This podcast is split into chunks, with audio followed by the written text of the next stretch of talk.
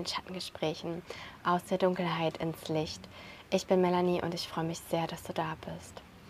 Ja, heute geht es um das Thema Verlustangst und ich meine damit nicht unbedingt die Verlustangst in Bezug auf mein Partner könnte mich in meiner Partnerschaft verlassen, sondern eher im Hinblick auf, ich kann einen geliebten Menschen von mir ähm, durch einen Unfall, durch den Tod verlieren.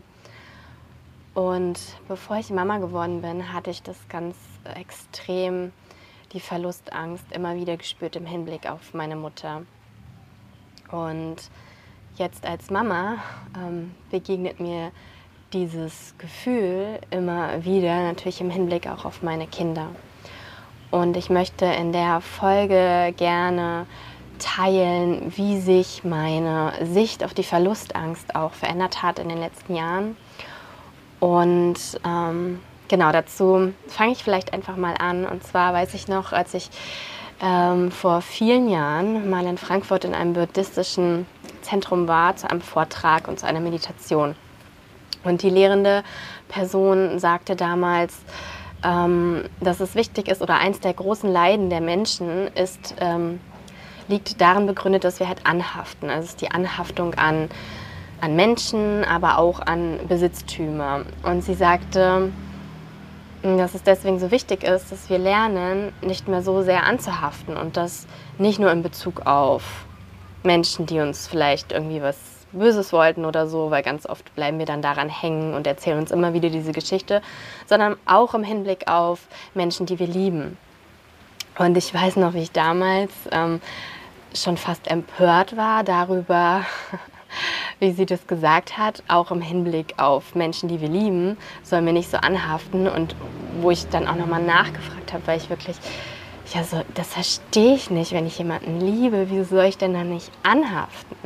Ja, und damals, das weiß ich heute, habe ich noch nicht verstanden, dass nur weil ich nicht mehr so anhafte, heißt es nicht, dass ich die Person nicht mehr liebe. Und im Laufe der ja, letzten Jahre habe ich mich ja sehr intensiv mit dem, Tom, mit dem Thema Tod, Sterben auseinandergesetzt und auch sehr viel mit Spiritualität und ich habe wirklich richtig fühlen können, wie sich dort innerlich was verändert hat, wie ich tatsächlich nicht mehr so anhafte. Und ich habe mich die ganze Zeit gefragt und überlegt, okay, wie, wie kann ich das erklären und wie ist das gekommen? Und ich glaube, das liegt darin begründet, dass ich einfach dieses Weltbild sich in, in mir ähm, festgesetzt hat. Ich weiß nicht, verinnerlicht hat wirklich. Also zum einen, dass wir diesen Kreislauf haben von Geburt, Leben, Sterben, Geburt, Leben, Sterben und das immer wieder. Und das ist halt einfach die Natur uns immer wieder zeigt, wie Zerstörung und Tod notwendig ist. Also das so zum, zum einen Punkt. Also ähm, für mich ist es keine Niederlage, keine Bestrafung, ähm, wenn jemand stirbt ja, sondern ich, ich weiß, dass das einfach ähm, nicht verhandelbar ist. Das ist einfach, es gehört hier zu unserem Leben dazu und das ist gut so, weil nur wenn jemand, nur wenn etwas ja zu Ende geht, kann auch wiederum was Neues entstehen. Und wir Menschen haben mit unserer menschlichen Bewertung ähm, angefangen, einfach zu sagen, ja, das ist, das ist aber schlecht, ja, oder das ist halt eine Niederlage oder das darf nicht sein. Und natürlich gerade auch im Hinblick darauf, wenn Kinder sterben. Und das liegt aber auch irgendwie daran, dass wir Menschen so ein bisschen zu der allgemeinen Sicht gekommen sind, dass ein Leben erst richtig, sagen wir, erfolgreich war oder gelungen war oder gut war oder wie auch immer, wenn wir halt möglichst alt geworden sind. Und auch da hat sich meine Sicht darauf verändert, denn es geht hier weniger meiner Meinung nach um die Länge, sondern viel mehr um die Qualität des Lebens, ja. Und diese Sicht darauf, dass ähm, wir irgendwie alle möglichst alt werden so, so müssen, sollten, ähm, bringt natürlich auch ganz viel Leid. Und äh, was ich ganz schön finde, welches Bild, ist äh, von einem Buch von Dada Peng. Und zwar hat er nämlich das Leben verglichen mit einem Marathon. Und man kann sich das so vorstellen, je früher ein Mensch stirbt, desto eher ist er ins Ziel gekommen. Und dieses Bild fand ich so zutreffend und, und es ändert aber natürlich nichts an der Tatsache, dass wir nicht oder dass es schmerzhaft ist, wenn, wenn die Person, wenn eine Person geht oder früher geht, als wir es der Person wünschen würden, als besonders, wenn Kinder natürlich gehen, ja, es ist unglaublich schlimm, trotz allem. Aber wenn wir irgendwann es schaffen, so den übergeordneten Sinn dahinter zu verstehen, dann fällt es uns leichter, damit umzugehen.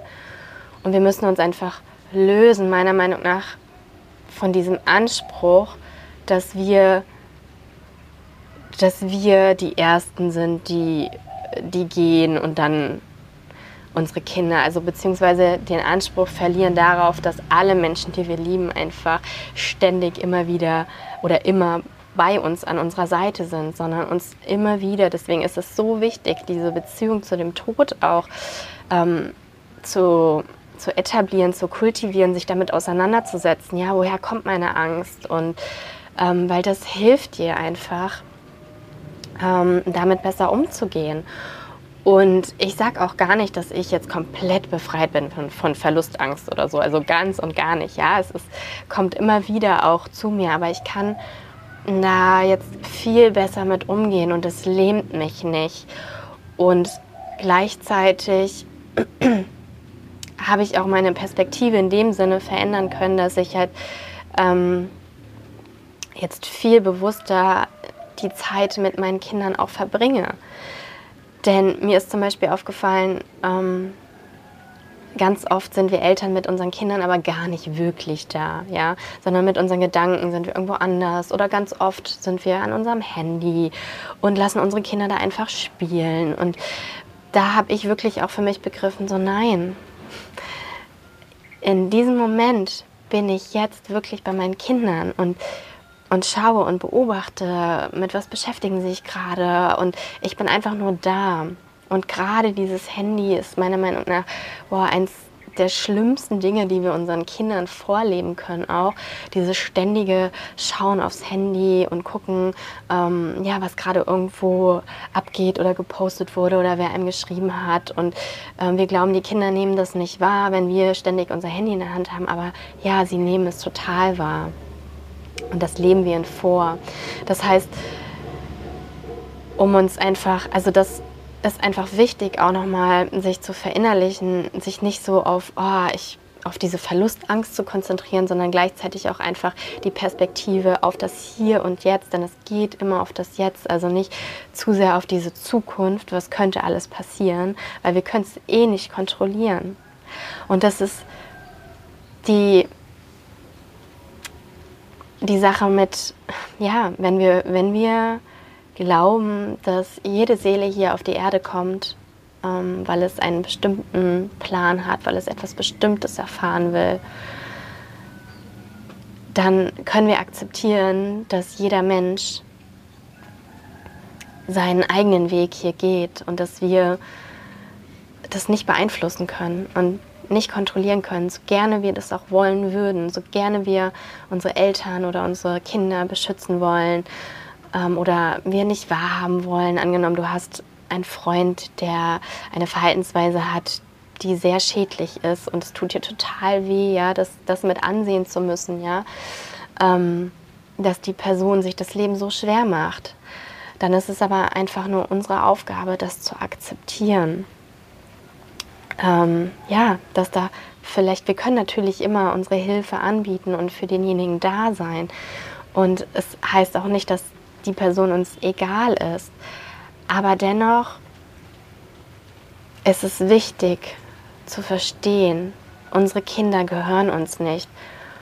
Unsere Kinder kommen mit ihrem eigenen, mit ihrem eigenen Calling, mit ihrem eigenen Ruf, mit ihrem eigenen mh, mm, Desire, fällt mir gerade ein auf Englisch, ähm, hier auf die Welt, um das zu erfahren, was sie erfahren möchten. Und wir können natürlich immer versuchen, sie bestmöglichst dabei zu begleiten und zu unterstützen, aber wir können sie niemals vor allem beschützen. Und ja, seitdem ich mich einfach so sehr damit auseinandergesetzt habe und auch wirklich in den Schmerz reingegangen bin. Also das ist vielleicht auch noch was, was mir echt wichtig ist ähm, zu erwähnen, weil es mir so sehr geholfen hat. Ähm, ich hatte am Anfang diesen Kreislauf auch erwähnt von Geburt, Sterben, Tod und einfach diese Vergänglichkeit, die die ja einfach vorhanden ist und die wir nicht abstreiten können oder verhindern können. Und ich hatte eine Phase in meinem Leben, wo ich sehr oft darüber getrauert habe. Also ich kann mich noch erinnern, wie ich wirklich mit meinem Freund saß und ich habe ihn voll geheult, sage ich jetzt mal, weil mir einfach bewusst, weil ich mir immer wieder bewusst gemacht habe, so ja, wir bleiben nicht für unser Leben lang zusammen.